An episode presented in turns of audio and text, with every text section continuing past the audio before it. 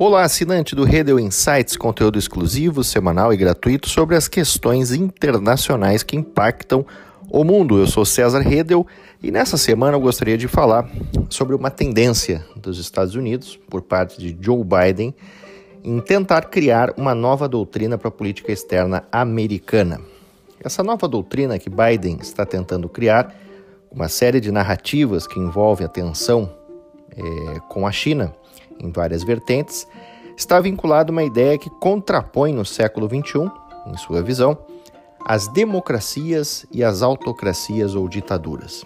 E aqui a gente está falando, basicamente, de Estados Unidos versus China. A grande questão ou diferença entre Biden e Trump, ela é relativamente significativa.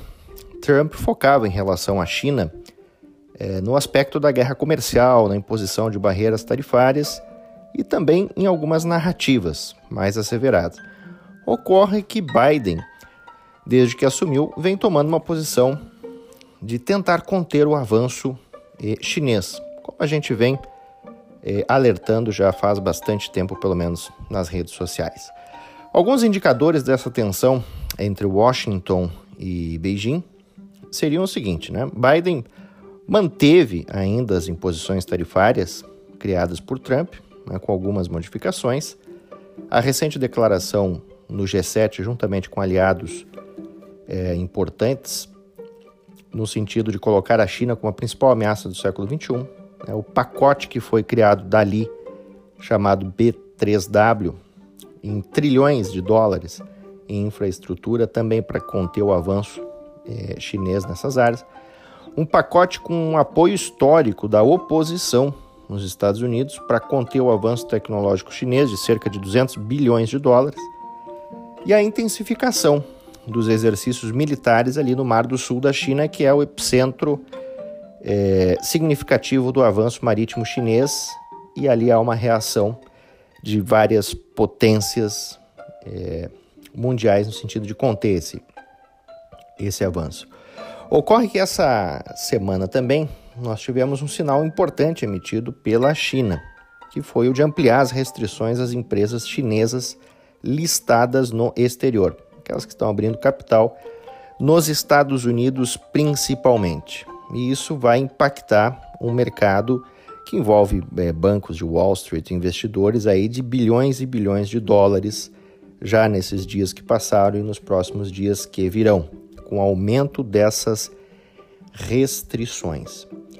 Ocorre então que Biden, a partir dessa tensão que cada vez mais aumenta em relação à China, está tentando criar essa nova doutrina para a política externa americana de colocar os Estados Unidos como bastião da democracia né, contra as autocracias e ditaduras. No caso aqui, a gente se refere basicamente à China. Muito bem, isso é o que nós vamos observar então nos próximos meses como essa narrativa e essa doutrina vai se adaptando. Cada vez mais a gente observa que a China vem fazendo movimentos importantes de expansão. Inclusive, eu lancei uma série na minha rede social intitulada Desafios Globais é, China. Ou seja, nós já tratamos aí pelo menos de quatro temas, né? Em relação à China, do soft power, a economia, o, o aspecto militar e a tecnologia. Esse aspecto da tecnologia como a gente já está vendo, já é uma área de curto prazo nesse cenário de tensão sino-americana.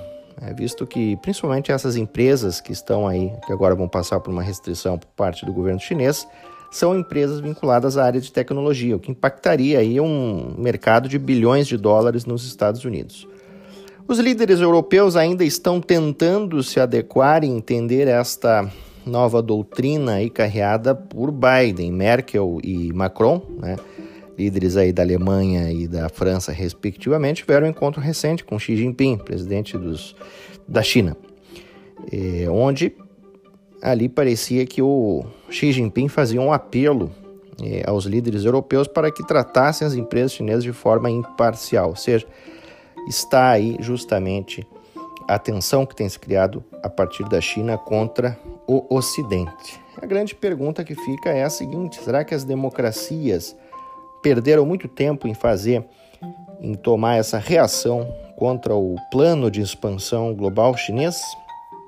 Essa é a pergunta que nós ficamos aí e deixamos para os nossos assinantes.